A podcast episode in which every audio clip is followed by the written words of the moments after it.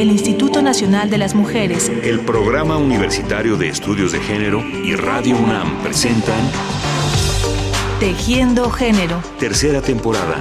Porque solo a través de la equidad podremos construir una sociedad más, justa.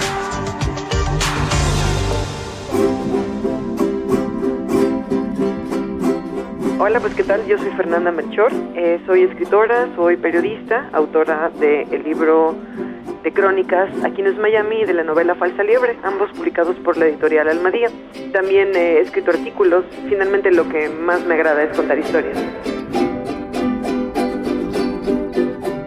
Hoy, en Tejiendo Género, cerraremos la serie que hemos dedicado al tema de la calle y las mujeres y queremos hacerlo a través de la voz de una joven y estupenda escritora mexicana, Fernanda Melchor. Como la escuchamos decir hace un momento, a ella le agrada contar historias y lo hace muy bien, podríamos agregar nosotros. Es cronista, cuentista, novelista y sabe acercarse a la realidad con valentía y sensibilidad, pero abordando temas duros, complejos, actuales. Nos acercamos a ella para pedirle que nos hablara de su propia experiencia como escritora, pero también de su experiencia creciendo en una ciudad de la que se hizo poco a poco usuaria y atenta observadora de sus avenidas, sus rincones y sus calles. Yo nací con la luna de plata y nací con alma de pirata. Yo nací en Veracruz, en el puerto de Veracruz en los años 80, en una familia también de clase media. Estaba yo pensando justamente que eh, fui en realidad una niña muy protegida, una niña muy de casa por razones que ahora que lo pienso creo que fueron como de distinta índole. Mis dos padres trabajaban la jornada completa, así que mi hermano y yo pasábamos mucho tiempo solos en la casa. Y bueno, veíamos muchísima televisión, este, jugábamos muchas horas este videojuegos y yo más que mi hermano leía, básicamente leía todo lo que me ponían enfrente, lo leía. Y pues era una niña muy preguntona y como muchas veces no había quien preguntarle en casa eh, dudas o cosas que yo quería saber, desde muy chiquita aprendí que la única manera de enterarme de las cosas o de saber si algo era verdad o no era leyendo. Lo que fuera de verdad, ¿no? Este, leía las novelas que había en casa, las enciclopedias, hasta las etiquetas ahí de los productos, leía muchos cómics, de los más así como ñoños, ¿no? Leía La Pequeña Lulú y Archie, La Pantera Rosa, El Capulinita. Creo que en ese entonces lo más atrevido que leía era El Condorito. Y bueno, eh, no salía yo mucho, las únicas veces que se me permitía salir sola era para ir justamente al puesto de periódicos de la esquina a comprar eh, revistas y cuentos, ¿no? La calle no es precisamente el tema fundamental de los relatos de Fernanda Melchor, pero es un escenario que se hace presente en su literatura y el cual sabe reflejar muy bien ese Veracruz caluroso y de ritmo aletargado en el que transcurrió su infancia y la de su hermano. Asomémonos a unas líneas de su novela Falsa Liebre. Se dejó caer sobre la primera banca que pudo. Casi salta al sentir el calor del metal asoleado, pero después de un rato el ardor se volvió soportable, casi reconfortante. Frente a él, dos chiquillos, niño y niña, tan similares que tenían que ser hermanos, ocupaban las plazas del columpio. No se mecían, permanecían ahí, mudos, con los pies flotando sobre el suelo y las manitas sujetas a las cadenas, observando a Vinicio con los ojos casi cerrados por la resolana, pero él les dio la espalda, incómodo. Pensó que había cometido un error al sentarse ahí, que la sombra del palo mulato sobre la banca lo había engañado. El follaje de la copa era denso, pero las hojas del árbol eran delgadas como papel de china y se estremecían a la menor brisa mientras los rayos del sol las atravesaban pequeña esta situación de estar encerrada no me molestaba, pero sí hubo un momento en el que yo justamente tuve este impulso de salir de casa, de conocer la ciudad.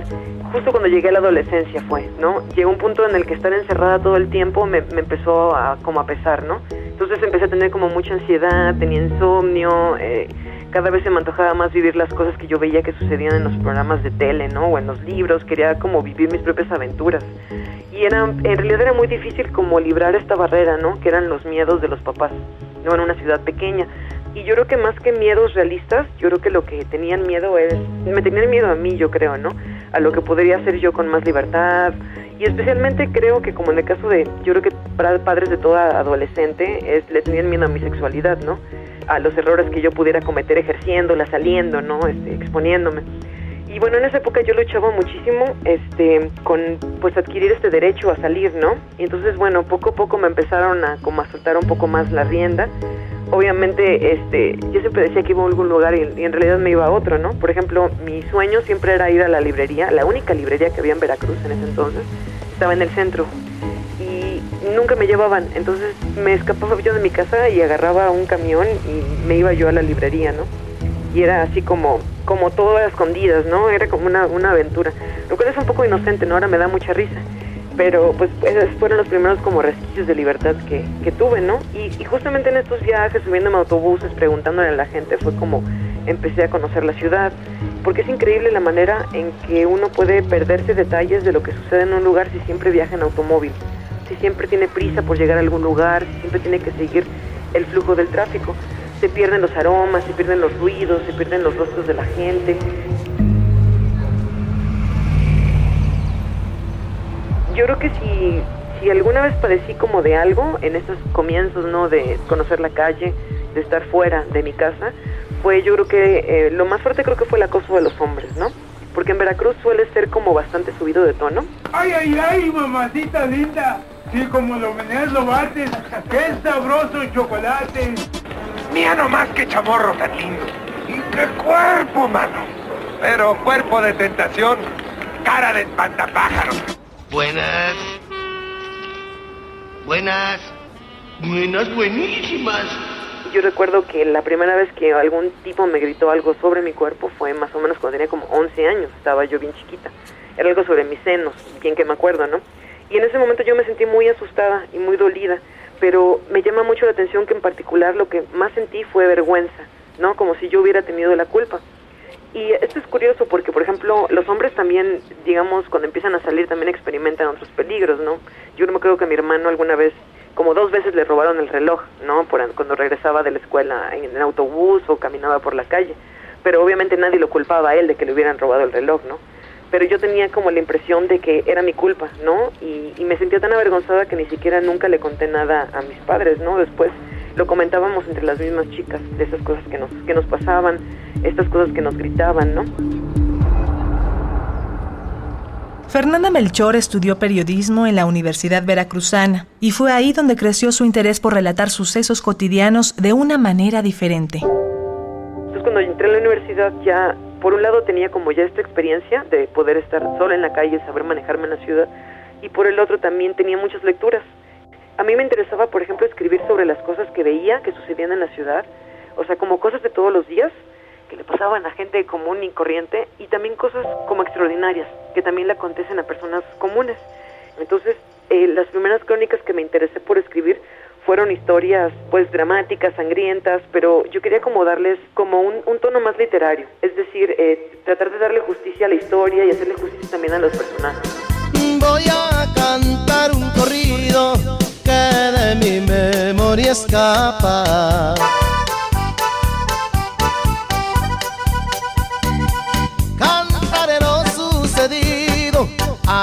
Por Tatahuicapa de un violador y asesino de la muerte no se escapa. Era una noche en extremo calurosa. Salimos del puerto de Veracruz hacia Tuxtepec, Oaxaca, pues ya no había corridas directas hacia Playa Vicente. Me acompañaba el periodista Agustín García, amigo y compañero de la facultad. El autobús que nos condujo a Tuxtepec, un maltratado camión de la línea Cuenca, carecía de aire acondicionado, lo cual no hubiera representado mayor problema de no haber sido porque las ventanas estaban selladas y a 32 grados centígrados, con 87% de humedad en el ambiente, el único respiro de aire provenía de las compuertas de emergencia, ubicadas en el techo del autobús. Los pasajeros se quejaban a gritos y amenazaban al chofer, quien solo se encogió en el asiento y murmuró, Por ahí les entra aire, señalando las diminutas ventilas del techo. Así comienza el relato de un recorrido singular que llevó a Fernanda Melchor a investigar y escribir sobre un caso muy fuerte de crimen y linchamiento ocurrido en el municipio de Playa Vicente, Veracruz, Tatahuicapan, dos justicias, dos mundos. Es el título del ensayo con el que ganó el segundo lugar en el primer certamen nacional de ensayo 2002 de la Comisión Nacional de Derechos Humanos con el tema Linchamiento, justicia por propia mano. Es sorprendente la capacidad que tuvo la entonces muy joven escritora para entender la complejidad del problema y analizarlo a profundidad. Ya ven lo que sucedió por errores del destino al temible violador, asaltante y asesino. Yo tenía 19 años y la verdad el haber ganado un premio nacional me abrió muchísimas puertas.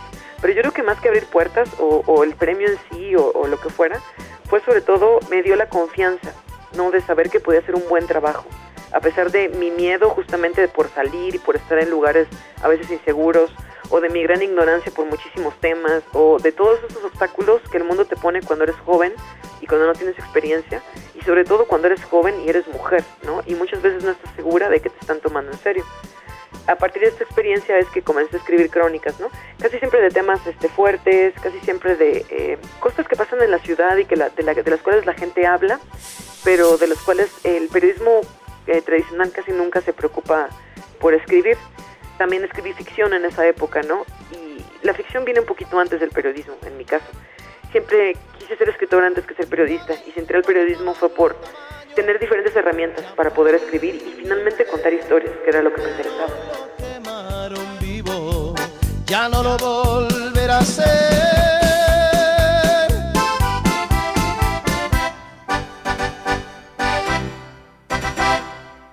Y en esas crónicas, cuentos, novelas y relatos de Fernanda Melchor, ¿qué papel juega la calle, sus distintos escenarios y múltiples personajes? No sé si realmente la calle sea como el escenario privilegiado de mis historias. Mira, por un lado en mi primera novela, Falsa Liebre, hay muchísimo de las calles de Veracruz. Hay mucho de los parques, de la playa, pero sobre todo yo creo que de la experiencia que de la calle, que de la playa, que de los parques tienen los personajes. Igual creo que sucede lo mismo con mi libro de crónicas, con Aquí no es Miami, pero eh, yo creo que la calle finalmente no es tanto un escenario, sino la fuente de muchísimas de las historias que cuento. Pero finalmente todas esas historias que yo cuento, tanto las reales como las ficticias, tienen un origen allá afuera. Nacen afuera, nacen en la calle, nacen en la ciudad y hay que ir allá justamente a buscarlas, ¿no? Es decir, eh, solo estando abierta al mundo, solo estando abierta a la gente, a lo que la gente habla, a una ciudad y a un entorno, es que uno puede encontrar las historias, no encerrado en uno mismo. Y creo que eso fue lo más difícil para una persona con mi historia, ¿no? Con mi bagaje, convencerme a mí misma de salir, ¿no? Creerme con el derecho de estar afuera, creerme con el derecho de poder hablar y de hacer preguntas, ¿no? De interrogar, de cuestionar a las personas. Y sobre todo, yo creo que creerme con el derecho suficiente de poder contar estas historias con mis propias palabras, ¿no? El derecho a tener algo que decir, ¿no? Y el derecho de poder compartirlo con los demás. Fernanda Melchor es autora de la novela infantil Mi Veracruz, del libro de crónicas Aquí no es Miami, de la novela Falsa Liebre y de diversos artículos y textos que se pueden consultar en fermelchor.wordpress.com.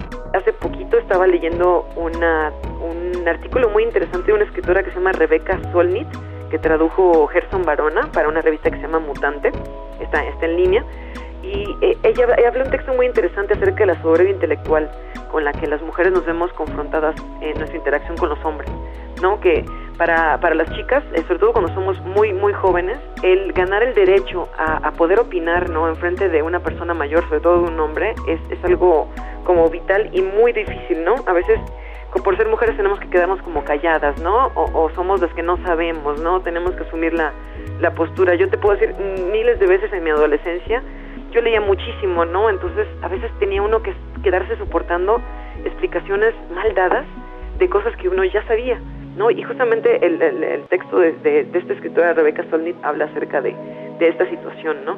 De, de, cómo uno tiene que sobreponerse y darle valor a lo que uno tiene que decir, ¿no?